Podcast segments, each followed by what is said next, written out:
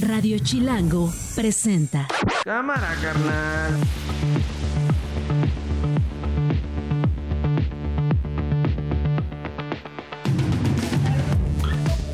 Es jueves, jueves 18 de enero del 2024, ya es la una de la tarde. Soy Nacho Lozano y esto no es un noticiero. Así suena el mediodía. En seguridad y son muy buenos los resultados. Ya la gente está sintiendo que las cosas van mejorando. De acuerdo a esa encuesta, ojalá y la, la consigan. No se va a difundir mucho, o quién sabe. Nosotros evidentemente no vamos a declarar una guerra como hizo Calderón y vamos a poner al frente a un secretario que sea narcotraficante. Eh, la honestidad es lo, es lo principal. Pero de ahí hay que consolidar la Guardia Nacional, hay que fortalecer el trabajo con los estados y avanzar en esta inteligencia y investigación. Yo le hablo a la señora Shema, a Claudia, que conteste Claudia. ¿Debatimos o no debatimos? Creo que México merece que hablemos los temas. Ella dice, ella dice que México está mejor que nunca. Yo digo que no. Queremos recordarle a Donald Trump que hoy no va a tener a Peña Nieto de tapete para invitarlo a nuestro país a insultar a las mexicanas y a los mexicanos. Hoy estamos listos para encarar a Trump. Estamos revisando con lupa lo que hacen estos organismos al grado que voy a proponer en el paquete de iniciativas de reforma que desaparezcan todos estos organismos que crearon para proteger a particulares. Yo lo único que quiero que me repongan mis, mi cosa que dicen ellos es una chatarra para ellos, para uno es lo más grande. Esto no es un noticiero. ¿Dónde Ni modo que de no poner esta canción, ni modo de no evocar a Chicoche, ni modo de no escuchar esta rolota por lo que sucedió esta mañana en Oaxaca y que se sintió en buena parte del sur de la República Mexicana y que alarmó al centro con las alertas sísmicas que seguramente llegaron a su celular, a sus celulares. Hoy a las 8.40 de la mañana hubo un sismo con epicentro en Crucecita, Oaxaca. Nayeli Meneses es editora de Ciudadanía en Chilango. ¿Te llegó la alerta, Nayeli? ¿Cómo les fue a ustedes en la redacción? Hola Nacho, ¿cómo estás? Buenas tardes. Pues sí, a varias de nosotros nos... Es que no, no escucho bien, perdóname. No te preocupes, yo te escucho perfecto. ¿Sí? Yo te escucho perfecto. Me decías que a varios de la redacción les llegó la alerta y me imagino que todos se asustaron. Sí, te cuento que a varias personas aquí en la redacción nos llegó la alerta, eh, sobre todo esta aplicación que se llama Sky Alert. Y lo que más nos alertó es que decía que se reportaba un sismo fuerte. Entonces, así como lo escuchábamos en la canción, pues muchos quedamos, ¿qué hacemos? Desalojamos, este, algunas personas si se estaban bañando o preparándose para salir, estaban algunos manejando. ¿Qué hacemos? Ya va a empezar a temblar, ¿por qué no suena la alerta sísmica aquí en la Ciudad de México? Como que causó ahí un poquito de, de confusión sobre qué hacer. Eh, pero a los pocos minutos, bueno, ya nos enteramos eh, a través de redes sociales también de el eh, servicio sismológico que ya reportó que la magnitud del sismo fue de 5.0, como tú lo decías, eh, que ocurrió en Crucecita, en Oaxaca, y después pues se tiene que dar la explicación de por qué no sonaron las alertas sísmicas aquí en la Ciudad de México. Eh, y es precisamente porque eh, la magnitud no lo ameritó, ¿no? El sistema de alerta sísmica mexicano explicó que la estimación de energía en los primeros segundos no superó estos niveles establecidos, por lo que no sonó la alerta sísmica. Claro que si tú ves eh, eh, las redes sociales, se inundaron luego, luego de, de memes eh, con el hashtag alerta sísmica y todas las personas, no puede ser que el jueves haya sismo, aunque la verdad es que aquí en la Ciudad de México pues fue imperceptible. Sí, totalmente. Eh, pues cómo no, ¿no? Es totalmente comprensible, Nat, eh, la historia que tenemos con los temblores en la Ciudad de México, la historia que tienen en Oaxaca con este sismo. Afortunadamente, bueno, en la Ciudad de México el jefe de gobierno dijo que eh, llegó este aviso, eh, hubo una eh, revisión, no ameritó, como decías tú, que sonara la alerta sísmica, fue imperceptible, sin embargo, pues en Oaxaca sí se sintió eh, un poco, según también eh, las redes sociales. Queríamos tocar base contigo, así que bueno, ahí está la información y afortunadamente no pasó a mayores. Y así que se quede, Nats, por favor, que así sigamos este 2024, porque no estamos para sustos. Un abrazo para ti, para todos en Chilango. Gracias. Gracias a ti, bonito día.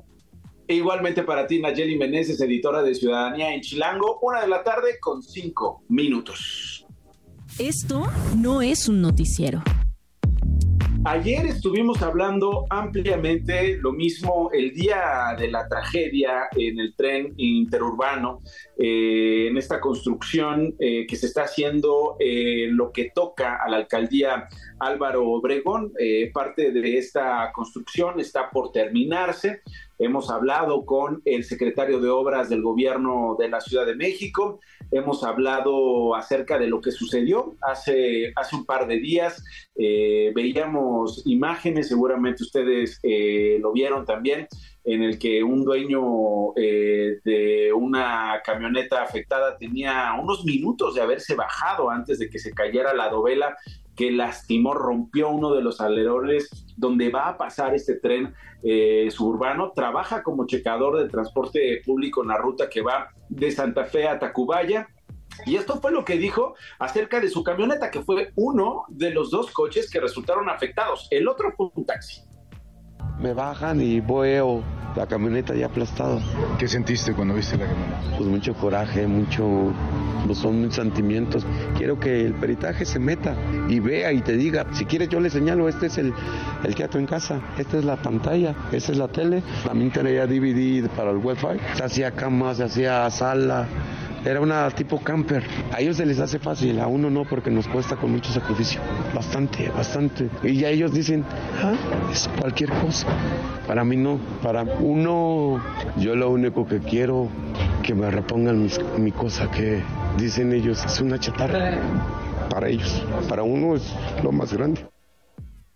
No, es que es, muy duro, ¿no? Porque por un lado va a venir, según nos dijo el secretario de Obras, un peritaje y luego una evaluación de los daños, de los cuales se hará cargo la empresa que está operando esta grúa, pero pues cómo van a evaluar una camioneta que, como decía Víctor José Hernández, sirve mucho para él, significa mucho para su familia. ¿Cómo van a evaluar el taxi y sobre todo los días que decía el secretario se pagarían como perdidos a quien opere ese taxi. Eh, ¿Es justo? ¿Llegará a ser justo? Y luego las otras preguntas que pues, nos hemos hecho, ¿no? Y lo, lo conversamos en su momento con el secretario. ¿Por qué estaban esos coches ahí? ¿Por qué estaba la gente tan cerca de la obra? Es decir, los videos que hemos estado viendo del momento en que la dovela cae, una dovela de concreto de 90 toneladas de peso, había mecánicos. A metros de ahí había mecánicos que estaban chambeando en una camioneta que estaba abierta y ellos estaban examinando en su motor. ¿No aseguraron el área? Esto ha pasado desde que llevamos que estos siete, ocho años de construcción del tren interurbano, el insurgente. Esto sigue ocurriendo. ¿Por qué no aseguraron la zona? Es decir, hay casas, hay comercios. Por lo que vimos ahí, la gente pasaba pues normalmente, mientras la grúa estaba operando, hay imágenes que se eh, difundieron en redes sociales del momento de la caída.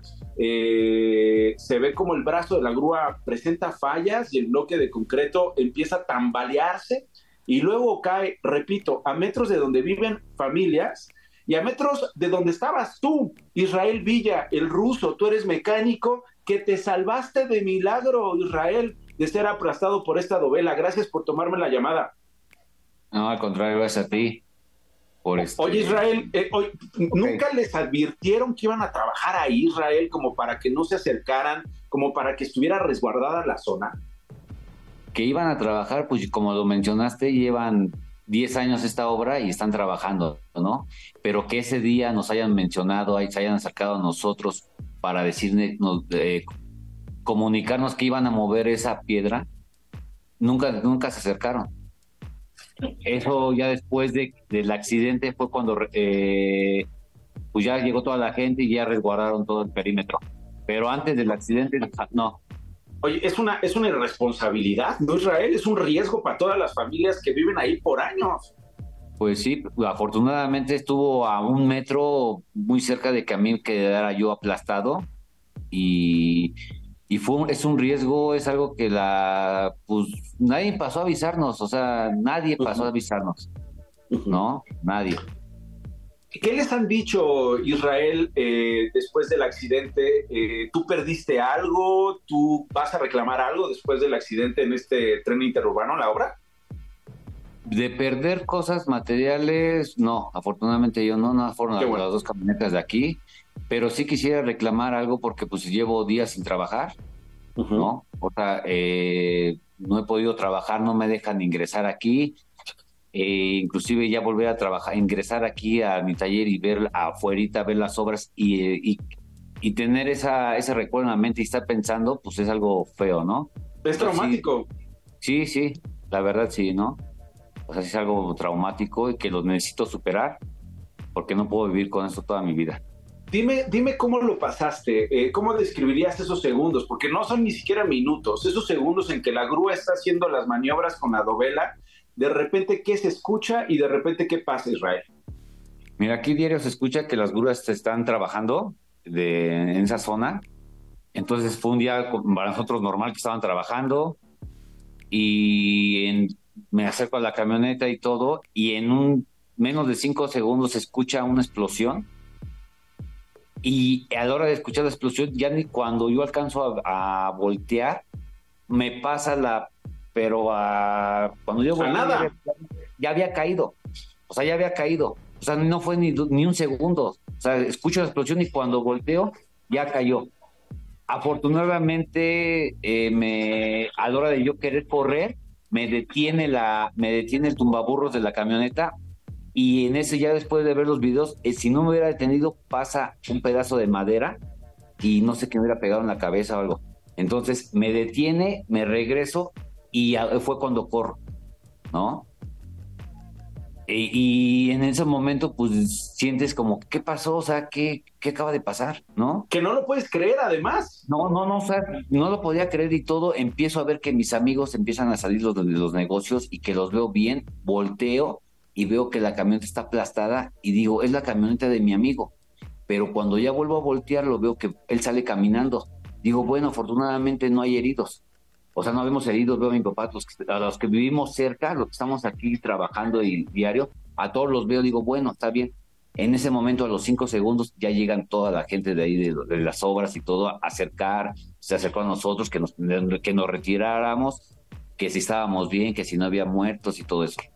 Pero fue una impresión muy fuerte, nos dijeron que nos retiráramos, pues dijimos, espérame, pues acabamos de pasar por un susto, no, pues muevan la camioneta, muévanse ustedes, pues espérame. No, no ¿Cómo? puedo- ¿Cómo? O sea, ni siquiera preguntarles qué necesitan, cómo están, cómo les ayudamos, a dónde los Nos llevamos, preguntaron, sí, sí nos dijeron, sí nos dijeron, ¿cómo están todos bien? ¿Saben si hay alguien allá abajo?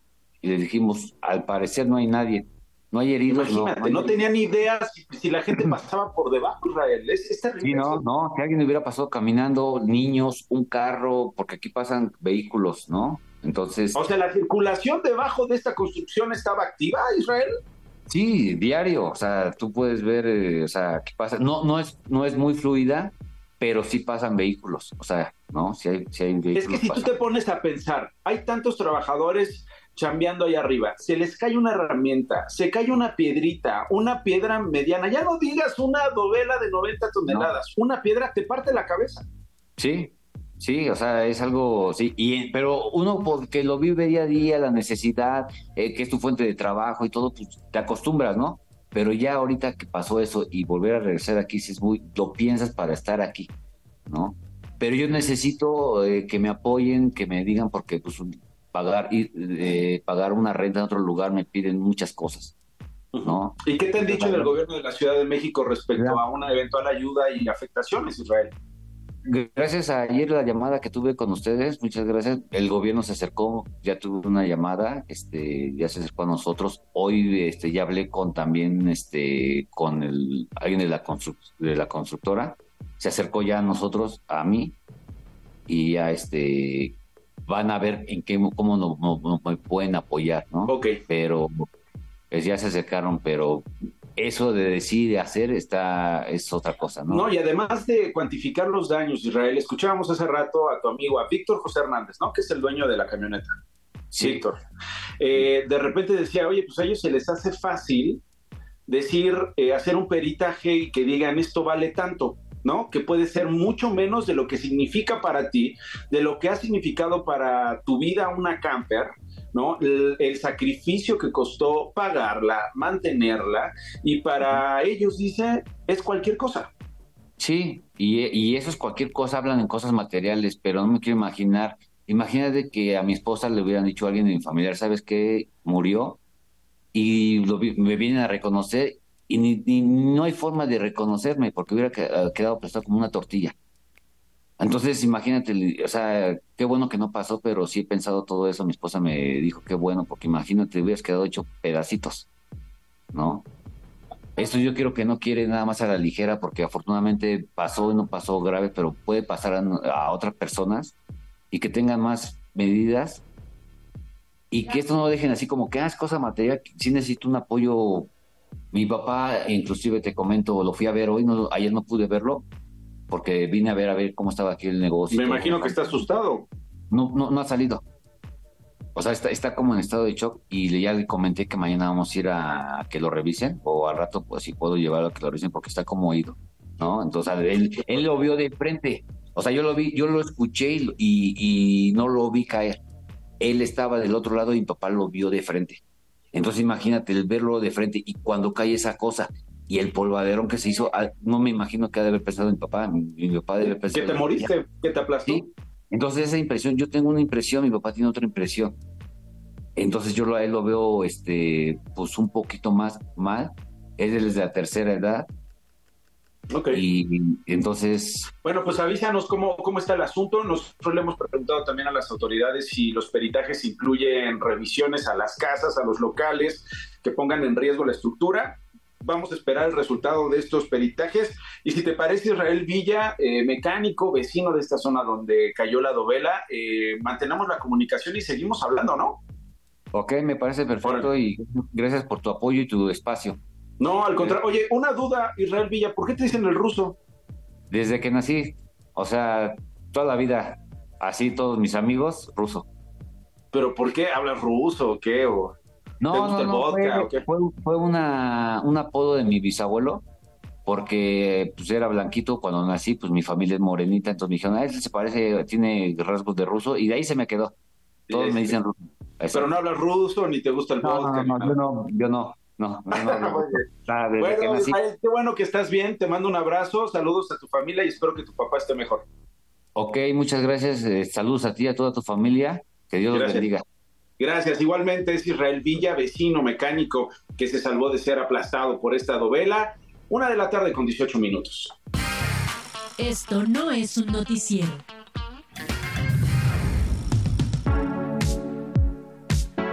Bueno, vamos a hablar de cómo cierran las precampañas. Hoy decíamos es 18 de enero, es el último día eh, de precampañas. Rodrigo Galván de las Heras es director de, de las Heras de Motecnia. ¿Qué hubo, carnal? ¿Cómo estás? Bien, ¿y tú cómo te va?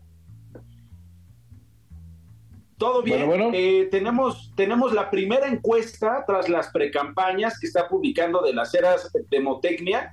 ¿Por qué no comenzamos por eh, revisar el conocimiento de personajes que sí, que sí veo que desde septiembre del año pasado ha tenido una variación prácticamente con las dos candidatas, tanto con Claudia como con Xochitl. Y bueno, eh, Jorge Álvarez Maínez acaba de sumar en enero. Sí, eh, una campaña presidencial, todos los medios, se habla todo el tiempo en, en todos lados sobre las candidatas, sobre todo eh, a la presidencia, el conocimiento y es amplio. Esto es importante porque te acordarás que decía la gente que estaba eh, a favor de Xochitl, PAN, PRI, decía, no, es que Xochitl deja que la conozcan. Ahora que la conozcan va a subir.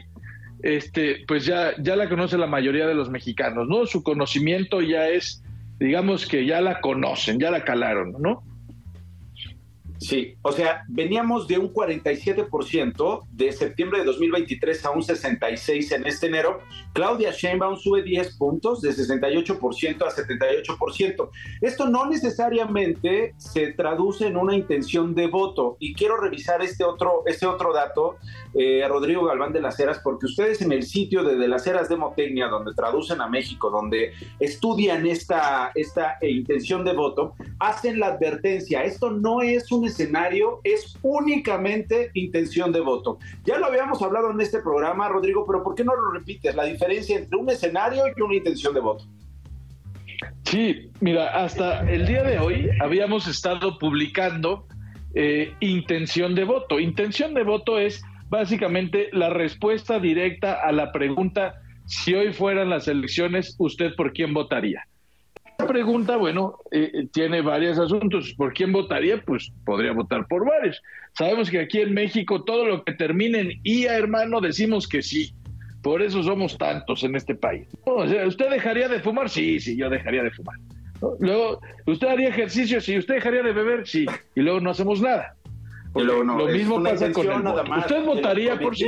Sí votaría. Sí votaría. Me lo prometí La diferencia entre intención de voto, que es esa pregunta, y un escenario es con base en distintas preguntas, con base en la historia electoral, ¿qué probabilidad tienen de votar las personas? Es decir, en el escenario que yo estoy poniendo ahí, por eso ya pongo número de votos, es un escenario de votantes probables si la elección fuera el día de hoy.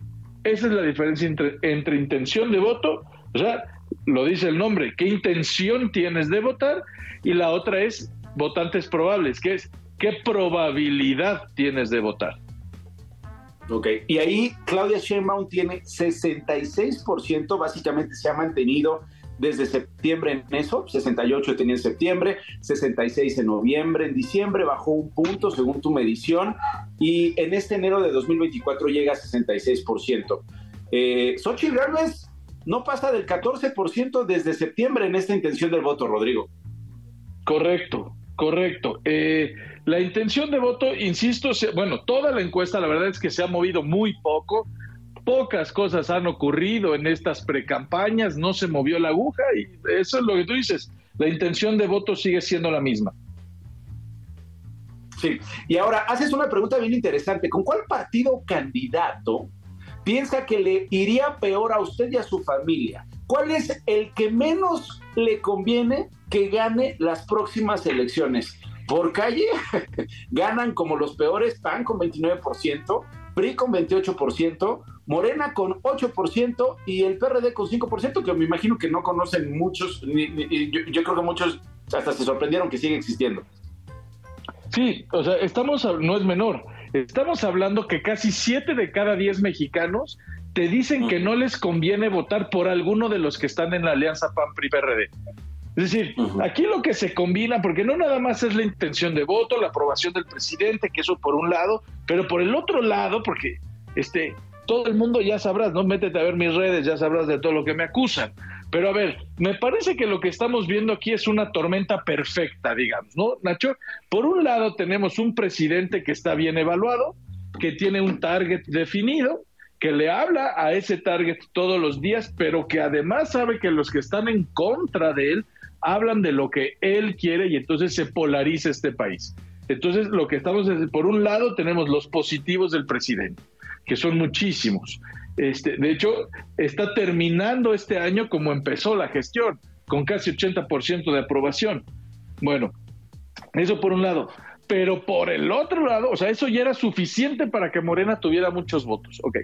Pero por el otro lado estamos viendo un PAN, ya un PRI, y junto con el PRD, que generan negativos en los mexicanos, independientemente de Morena. Son cosas distintas. En esta pregunta no estoy midiendo este, si estás por uno o por otro. Le estoy preguntando directo, ¿con quién crees que te iría peor?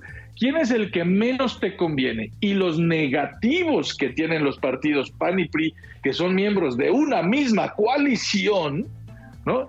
Es, lo- son siete de cada diez los que dicen que no les conviene.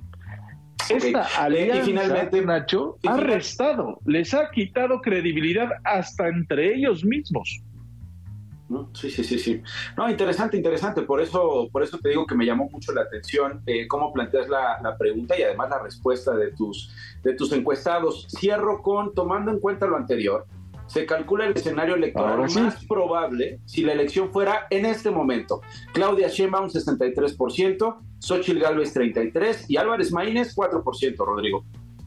Sí, eh, aquí eh, eh, lo dices bien, tomando en cuenta todo lo anterior. Ahora sí metemos todo a la licuadora, ¿no? Hay que dejar claro que los escenarios electorales, los escenarios de votantes probables, no son pronósticos, no es bolita de cristal.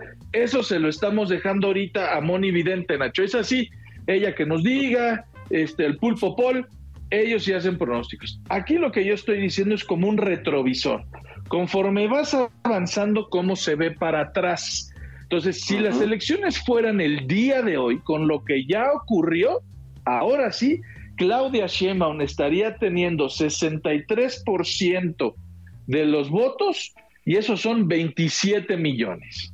¿Ok?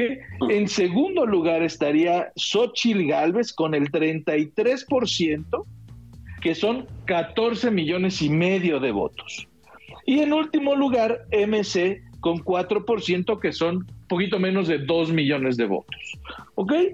Eh, por supuesto que si hubiera sido Samuel, serían otros números. Esto ya está medido con Álvarez Maínez en la boleta.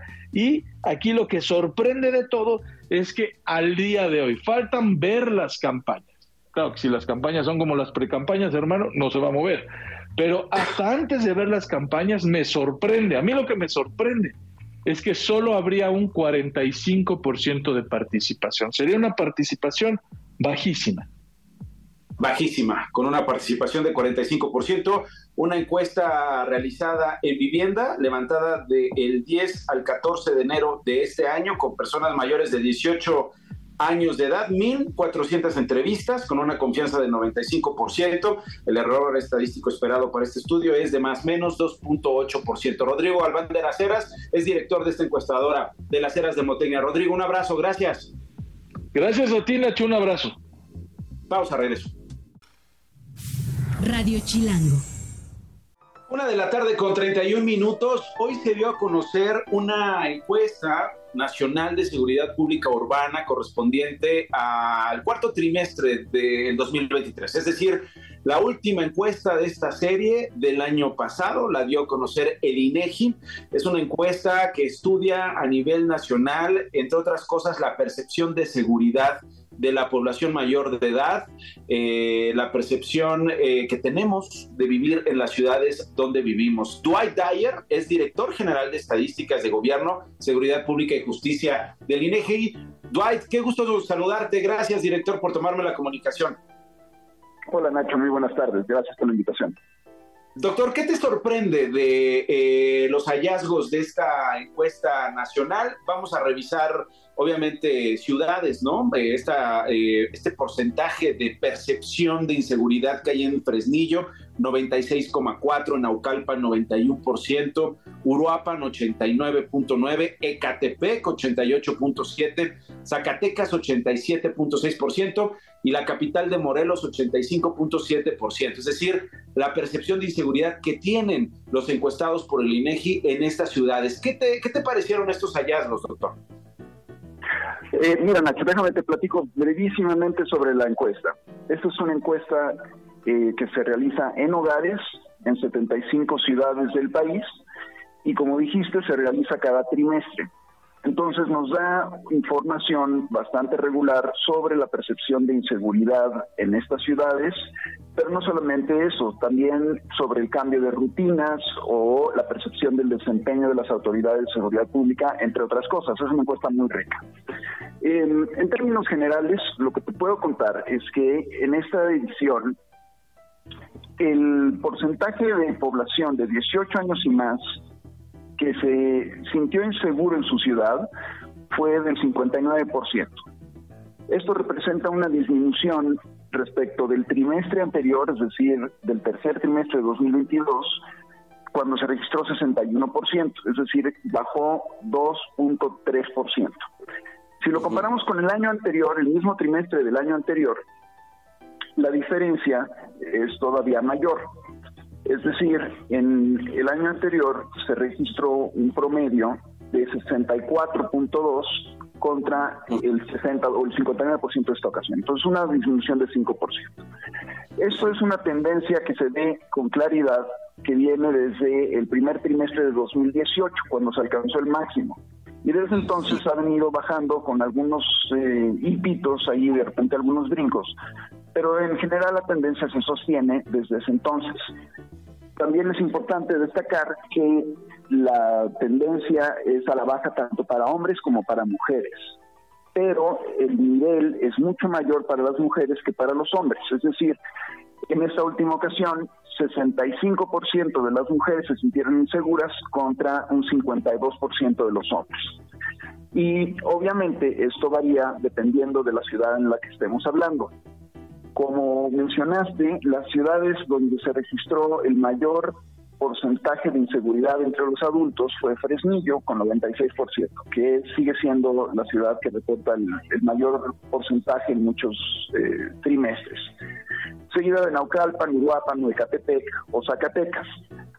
Por el otro lado, es decir, las ciudades que reportan la mejor eh, o la menor de percepción de inseguridad son Benito Juárez, aquí en Ciudad de México, Puerto Vallarta, Piedras Negras en Coahuila, Mérida, Yucatán, La Paz o Los Cabos. Y esto es pues simplemente la, eh, el reflejo de las percepciones de la población en estas ciudades en todo el país, a lo largo y ancho del país. De manera que es una riqueza increíble de esta encuesta. Yo les sugiero que la, que la busquen y la hagan con cuidado. Ok, ahora eh, me, llama la atención al principio, al principio de esta explicación, doctor, me dices información bastante regular. Y, quiero traer a cuenta la palabra percepción porque creo que es importante. ¿Por qué utilizas la palabra información bastante regular, doctor? Ah, mira, lo que pasa es que hacemos distintos ejercicios acá en el INES. Entonces, hacemos una encuesta nacional que es anual, que es la encuesta nacional de victimización y percepción de seguridad, pero eso es anual. Y esta encuesta, la encuesta nacional de seguridad pública urbana, es una encuesta que se hace cada trimestre en todas estas ciudades, de manera que te da como un parámetro de tiempo más corto sobre cómo va cambiando la percepción en cada ciudad. A eso es a lo que me refiero cuando es una información más regular. Ok, ok, bueno, eh, director, no sabes cómo te agradezco esta explicación, siempre es útil tener estas interpretaciones, sobre todo el contexto de cómo se lleva a cabo la encuesta y las implicaciones que tendría para interpretarla. Te agradezco tu tiempo y te mando un abrazo, doctor. Al contrario, Nacho, muchas gracias por la invitación. Gracias. Es el director general de Estadísticas de Gobierno, Seguridad Pública y Justicia del INEGI, el doctor eh, Dwight. El presidente Andrés Manuel López Obrador celebró esta tendencia hoy en su mañanera. Esto fue lo que dijo el presidente. En seguridad y son muy buenos los resultados. Ya la gente está sintiendo que las cosas van mejorando. De acuerdo a esa encuesta, ojalá y la, la consigan. No se va a difundir mucho, o quién sabe o quién sabe, lo cierto es que se volvió tendencia hoy en redes sociales, yo creo que sí se ha eh, compartido mucho esta información. La doctora Claudia Sheinbaum estuvo en Costa Rica, en Veracruz, antes de su meeting se reunió con medios de comunicación y ahí conversó acerca de inseguridad. Nosotros evidentemente no vamos a declarar una guerra como hizo Calderón y vamos a poner al frente a un secretario que sea narcotraficante. Eh, la honestidad es lo, es lo principal. Pero de ahí hay que consolidar la Guardia Nacional, hay que fortalecer el trabajo con los estados y avanzar en esta inteligencia y investigación. Y por su parte, la ingeniera Xochitl Galvez insistió en debatir para justamente hablar de seguridad y otros temas. La ingeniera quiere debatir. Yo le hablo a la señora Shema, a Claudia, que conteste Claudia. ¿Debatimos o no debatimos? Creo que México merece que hablemos los temas. Ella dice, ella dice que México está mejor que nunca. Yo digo que no. Ok, bueno, pues ahí está, ahí está la ingeniera Xochitl Galvez y la insistencia que tiene eh, por debatir. Voy a ir a Davos, eh, me estoy volando el resumen porque Enrique Perret, que es director general de la US Mexico Foundation, eh, está en el foro de Davos, este que se celebra entre el pasado 15 de enero y hasta mañana en Suiza, bajo el lema Reconstruir la Confianza. Es un evento organizado por el World Economic Forum, el Foro Económico Internacional. Son 100 gobiernos representados, organizaciones internacionales, empresas que se han dado cita ya. Enrique, no sabes cómo te agradezco que me tomes la comunicación. Bienvenido. No, hombre, al contrario, Nacho. Gracias por tenerme aquí. Este, como sabes, acá ya es un poco, un poco noche y, y bueno, hay, hay, hay miles de eventos. Estoy en la calle literalmente y está cayendo una nevada terrible. No, por eso te lo agradezco platicar mil contigo. veces más. No, mil veces más te lo agradezco. Brevemente, Enrique, tu impresión acerca de varios temas que se han discutido en los últimos, en los últimos días. Quiero centrarme a lo mejor en las dos estrellas. Una, Zelensky, ¿no? Que por primera vez está en persona. Y el otro, el presidente de Argentina, eh, Javier Milei. ¿Qué impresión te dieron estas dos, digamos, figuras convocadas y que llamaron la atención en el foro? Mira, eh, eh, Zelensky, empiezo por ahí, de- definitivamente, como tú dices, una, una de las figuras más esperadas en este año en el foro. Eh, el año pasado el foro estuvo muy enfocado en eso, en las crisis geopolíticas, particularmente en la guerra Rusia-Ucrania. Eh, este año, Nacho, como tú dijiste, el tema es mucho más de reconstrucción de confianza. Y, y bueno, el que viniera Zelensky a mandar un mensaje de cómo está la situación, pues ayudaba mucho. Sin embargo, yo, yo te diría que generó un poco más de incertidumbre.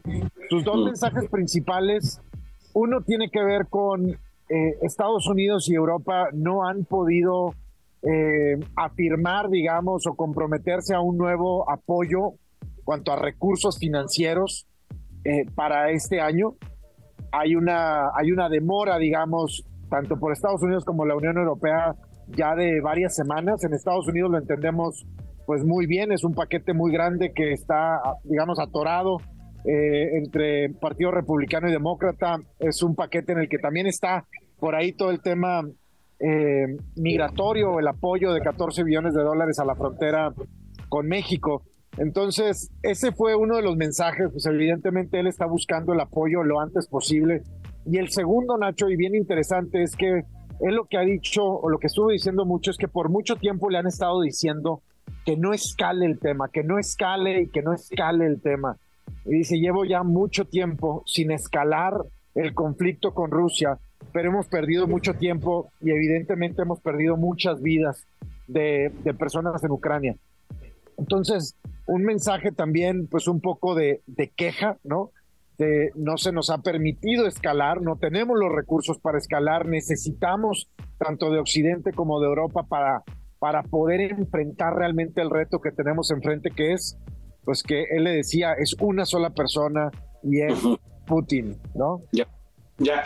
Eh, y finalmente, Enrique, tu impresión sobre este que fue además el primer viaje internacional de Javier Milei como presidente de Argentina. Las formas importan, viaja en vuelos este, comerciales, eh, se avienta un discurso, eh, ya sabes, esta palabra de carajo que estuvo en su campaña, viva la libertad carajo. Eh, repitió allá en Davos y se dejó ir contra el socialismo que según Javier Milei eh, ha sido el gran problema, el gran problema en los últimos años en el mundo. Bueno, no solamente problema, ¿no? Le, les llamó asesinos, él tiene un cálculo de más de 100 millones de personas que han, que han muerto por, eh, por estos mandatos, digamos, socialistas o de izquierda. Eh, se fue mucho también contra el, el- feminismo, feminismo radical le llamó, eh, contra los gobiernos que han creado algunas eh, agencias o ministerios de la mujer. En la parte económica, Nacho, a ver, el, el mensaje que da, pues, de, de- de esas libertades, ¿no? Un mensaje con el que, que puede resonar con muchos. Yo creo que en México resuena con muchos. El tema de derecho a la propiedad, el tema de libre mercado, el tema, eh, evidentemente, de los, de los empresarios también como un, benefactor, como un benefactor social al generar empleos, empleos buenos, empleos bien remunerados, que yo creo que muchos de, de- de nosotros coincidimos con esas ideas. Eh, aquí en el foro, evidentemente, es un foro pues que muchos han tachado también de capitalista, ¿no? Aquí tenemos a, a los mayores banqueros del mundo, a los mayores empresarios del mundo, a los, a los mayores tecnólogos del mundo, este, pero evidentemente ¿Y qué responsabilidad tienen ellos? ¿Estás de acuerdo, Enrique? Pues totalmente, ¿no? Y, y, y, bueno, yo, yo te diría de la audiencia, había mucho argentino, este, empresarios, empresarias argentinas, que me parece que, que lo, eh, lo abrazan, digamos, a mi ley, muy contentos. Yo platiqué con muchos de los argentinos, lo veías, o sea, veías el, el entusiasmo del, de la comunidad argentina en el foro, que no es, digo, no es una comunidad de las más grandes, quizá 25, 30 personas, pero, pero muy entusiasmadas con el, con el arribo de Milei y con la participación de Milei. Por otro lado, pues sí veía las, las caras de los europeos o las caras de otros eh, países o miembros de otros países que sí, al hablar de, de esta antiagenda socialista de género, eh, creo que hay muchos temas mezclados, Nacho, que luego es bien difícil eh, encasillar a un presidente con un solo concepto. Eh, pero bueno, yo ah, se fue contra, contra, mencionado contra los globalizadores, los internacionalistas, los, los neoliberales, los sí, ya, hay un montón, sí, sí, sí, un se montón de, de, pronombres que, que luego ya no sabes en cuál cabemos cada quien, ¿no? Bueno, Enrique, te agradezco muchísimo que me tomes la comunicación y compartas tus impresiones con nosotros. Te mando un abrazo y pues a dormir. Sí, hombre, ojalá después estemos en otro, en otro de estos, en un lugar más próspero. Mira, atrás de mí está la Casa de Bélgica. Esta calle es la calle de Promenade de, de aquí de Davos y se monta, Nacho, todos, todos los, puedes ver aquí absolutamente toda la promoción de todas las empresas de criptomonedas, de AI, de Google, de Meta. Es un evento, la verdad es que bien interesante. No, y lo seguiremos hablando, si me permites, en un futuro y de otros temas también. Por lo pronto, descansa y pues a calentarse un poco Enrique Perret. Eh, desde. Davos es director eh, general de la US México Foundation, enviado al Foro Económico de Davos. Cuarto para las dos y ahí viene esto. Las noticias de una.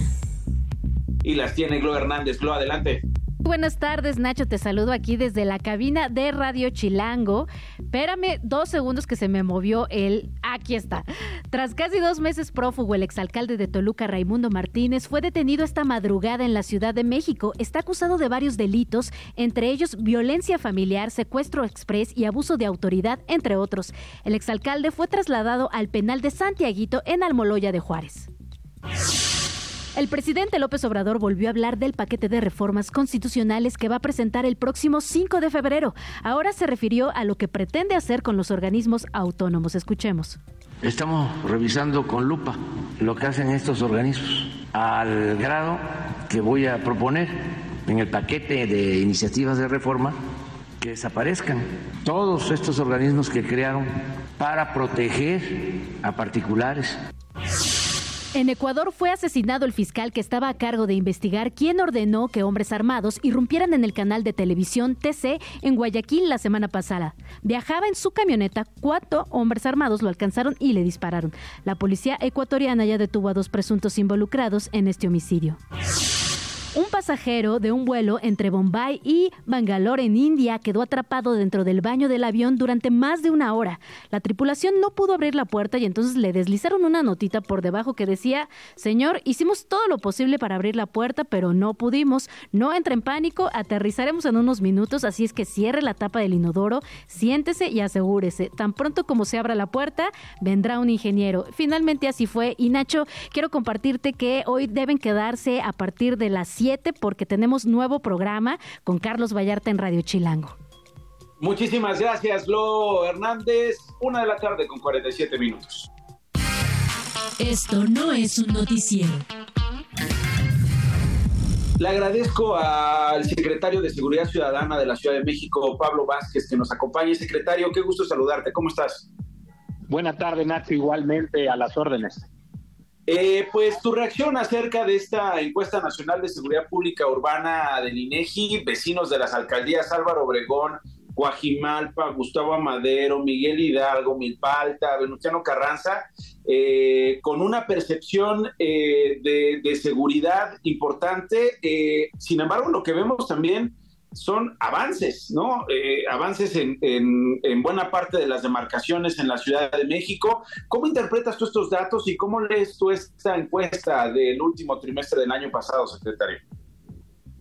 Muchas gracias. Sí, pues estamos contentos con este resultado que anunciaba el jefe de gobierno Martí Batres vía Twitter hace unos momentos, donde la Ciudad de México en el tercer primer, eh, eh, tercer cuatrimestre de, Cuatrimestre, 2023, en el mes de diciembre de 2023, alcanza su punto más bajo de percepción de inseguridad desde que se tiene registro prácticamente con esta encuesta.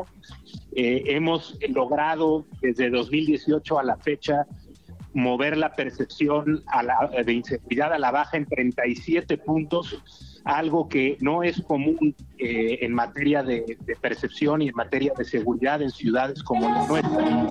Y creemos que es una muy buena noticia, sobre todo para toda la gente de la capital. Sí, sí, sí, hay una, hay una, hay un contraste importante. Eh, me daba mucha curiosidad hablar eh, contigo.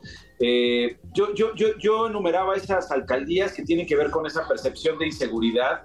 Sin embargo, tenemos Coyoacán, Cuauhtémoc, Benito Juárez, Azcapotzalco, Iztacalco, Iztapalapa, Tláhuac, Tlalpan y Xochimilco, donde se sienten más seguros. En conjunto, eh, los números mejoran. ¿A qué se lo atribuyes, secretario? Pero mi pregunta iría más a, una estrategia, mi pregunta iría más a, a, qué han hecho ustedes en la Secretaría para lograr estos resultados. Así es, eh, primero recalcar, como bien dices, que entre diciembre del año, del año 2022 y diciembre del año 2023, eh, muchas alcaldías registraron mejoras importantes en magnitudes similares. Eh, Iztapalapa mejoró su percepción en 17.8 puntos, Milpalta en 19.4, Xochimilco en 19.6, Benito Juárez en 21.6. Y eso nos habla de una estrategia eh, presente en toda la ciudad que ha ayudado a muchas alcaldías a mejorar sus índices de percepción de seguridad. Y es una estrategia que se concibió en su momento de manera muy clara con cuatro ejes muy claros que tienen que ver en primer lugar con la atención a las causas sociales, eh, con igualar las condiciones eh, de servicios en la ciudad, las condiciones de bienestar en la ciudad, y luego con una serie de elementos que han sido importantes como eh, la apuesta a la inteligencia y la investigación para dar golpes certeros contra los generadores de violencia, la coordinación que existe con los tres órdenes de gobierno de manera señalada con el gobierno de, de, México y desde luego el fortalecimiento de nuestras instituciones que todas han tenido también a la par de los incrementos en percepción de seguridad han tenido también incrementos en su confianza. Creo que esta... Eh, esta y, y, y, la relación, a ver, este punto creo que es muy importante, secretario, ya que estás hablando de otros órdenes de gobierno e instituciones, la relación con las alcaldías, ¿qué tanto importa eh, y, y qué tanto además impacta en estos resultados? En materia de seguridad, la coordinación eh, a todos los niveles es muy importante. La ciudad no es un conjunto de islas, la ciudad es un sistema, eh, es decir, lo que, lo que tú hagas en una alcaldía va a repercutir en otras. Entonces, eh, hay fenómenos delictivos, por ejemplo, que se concentran en ciertas alcaldías donde hay eh, mayor consumo, donde hay eh, más centros comerciales, donde hay quizá un poder adquisitivo mayor, y ahí se concentran ciertos delitos que para su atención, desde luego, hay que tener eh, presencia y disuasión en los puntos donde se concentran los delitos, pero también acciones y operativos en otras zonas de la ciudad, eh, desde donde a lo mejor se están planeando y produciendo estos delitos. Es, es difícil eh, aislar eh, un territorio en la ciudad y por eso creemos que, que, la estrategia en general ha dado, ha dado resultados en toda la ciudad y, y, atendiendo lo que me preguntas, desde luego como parte de esa estrategia, la coordinación entre las distintas dependencias del gobierno central y con los tres órdenes de gobierno es fundamental. Eh, me atrevería a decir, incluso también de pronto hay fenómenos que exceden las fronteras de la Ciudad de México que tenemos que atender en coordinación con otras entidades. Eh, no hacerlo sí, sí, sí. O, o, o entenderlo de otra forma me parece que sería erróneo. Bueno, pues eh, secretario, pues muchas felicidades. Felicidades por el trabajo que han hecho en la Secretaría de Seguridad Ciudadana. Felicidades por, por lo que implica esto. Hay muchos retos, ¿no? Eh, hablábamos al principio de las alcaldías que tienen esta percepción. Eh, tú conoces muy bien la Secretaría porque fuiste subsecretario por un tiempo importante mientras se hacía este cambio a a la titularidad que asumes tras la salida de Omar García Harfush como secretario de Seguridad, ahora tú lo eres. Eh, digamos, esto ya te toca a ti, ¿no? Este último trimestre impacta el trabajo que has hecho. Eh, supongo que hay, una, hay, hay, un compromiso mayor por lo que representa este primer cuatrimestre que se medirá y que ojalá podamos eh, seguir conversando contigo para, para ver cómo, cómo se comporta esta tendencia. Por lo pronto, pues bueno, felicidades y muchas gracias por tomarme la llamada, secretario. Gracias por el espacio y justamente eh, estos resultados pues, nos motivan a seguir trabajando y algo que es muy importante de esta encuesta, como bien señalas, es que nos señala justamente en qué puntos tenemos que redoblar esfuerzos y eso es lo que vamos a estar haciendo en los próximos meses. Y lo estaremos hablando contigo como siempre. Gracias por tu disposición. Un abrazo y saludos a la Secretaría.